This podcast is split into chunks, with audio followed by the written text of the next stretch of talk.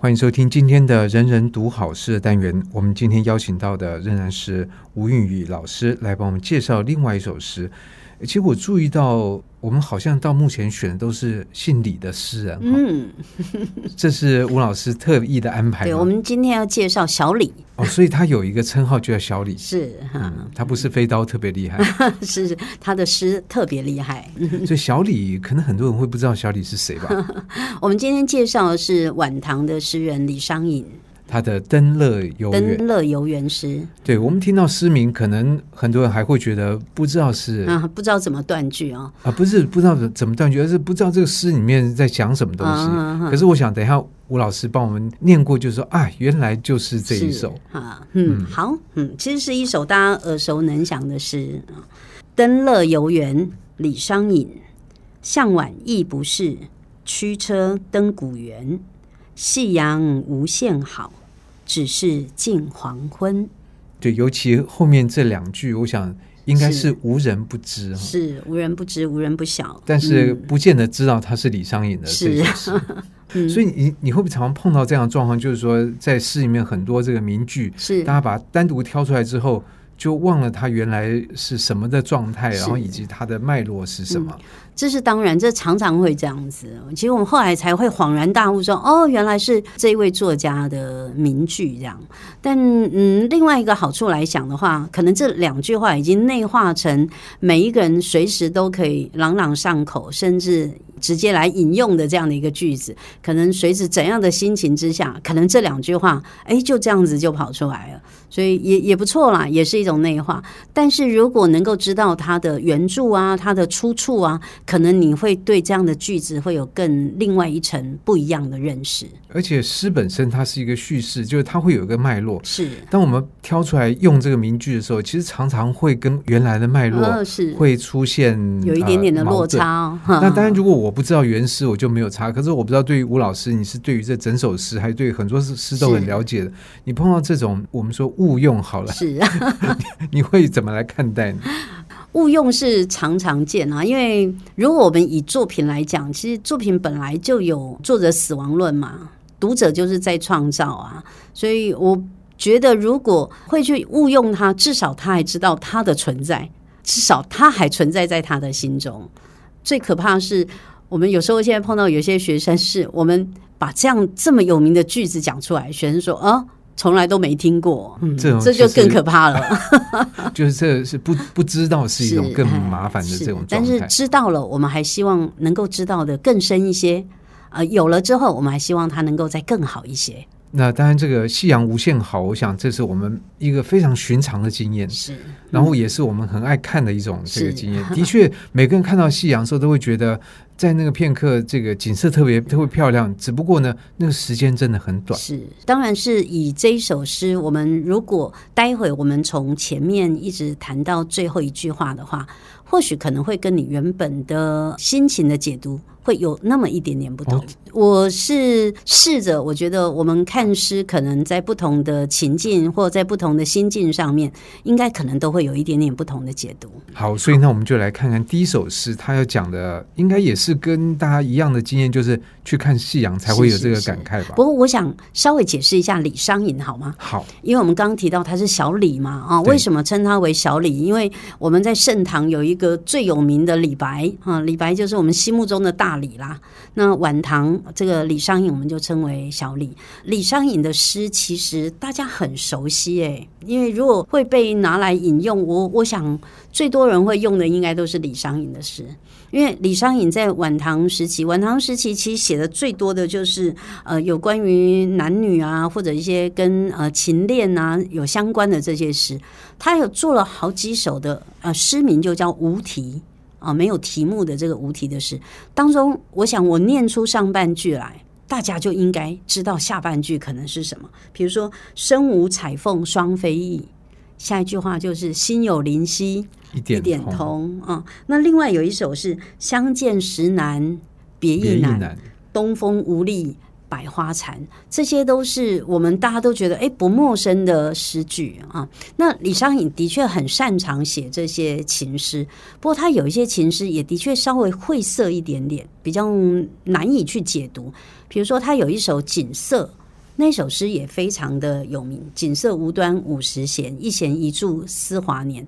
当中有两句话是“沧海月明珠有泪，蓝田日暖玉生烟”。哇，这两句话词句非常的美，美，可是不知道很难解读。历年来在解读这两句话，各有各自不同的说法。我想，我们今天不是来谈李商隐的情诗啊，但我们来谈一首李商隐少有的，就是文句非常的简洁，非常的平易，几乎我们一说出来，你不用去解释它，大概大家都知道的意思。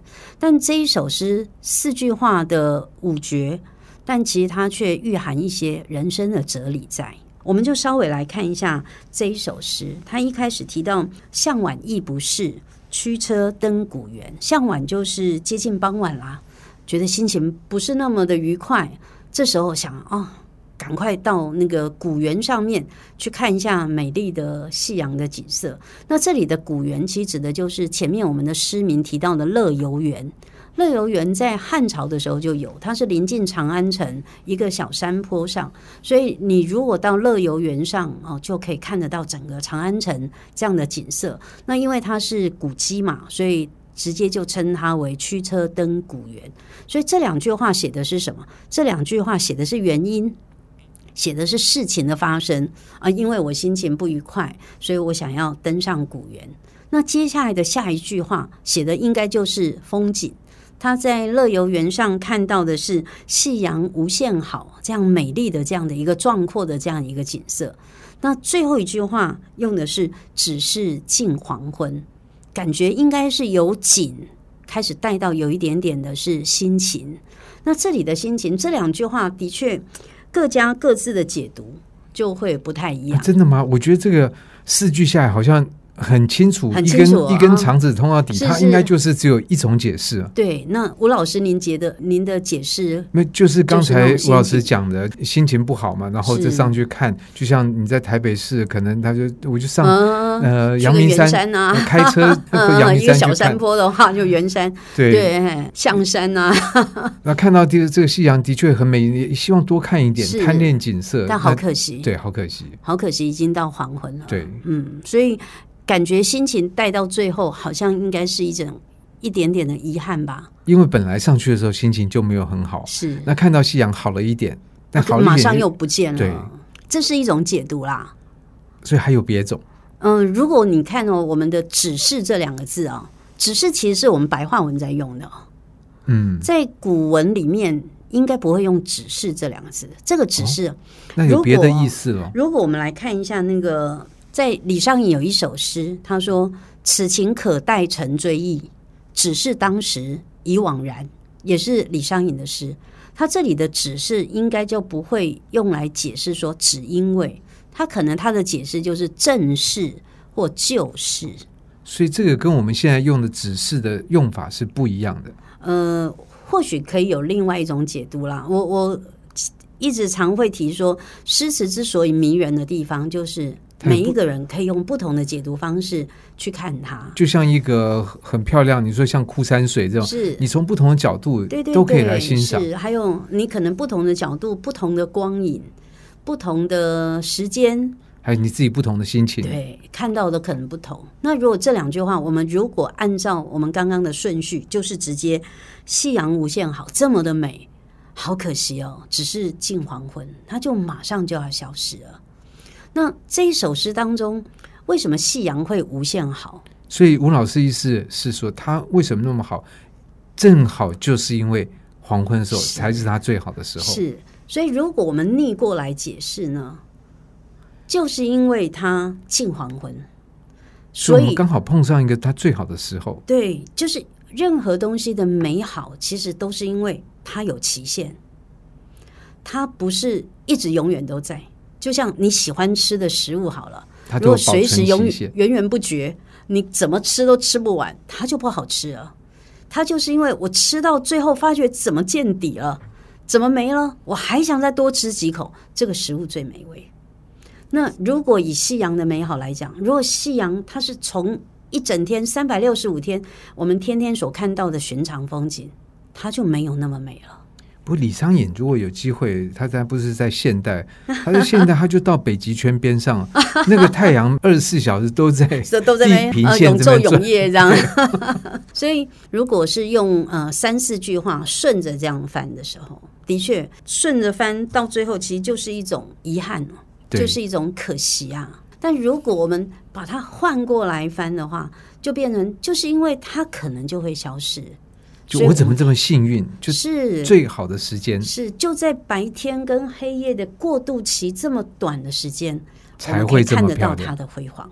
所以任何的事情，你用不同的角度去解读，你看到的就是不一样。一个是觉得遗憾可惜，另外一个是觉得我何其有幸，我能够恭逢其盛。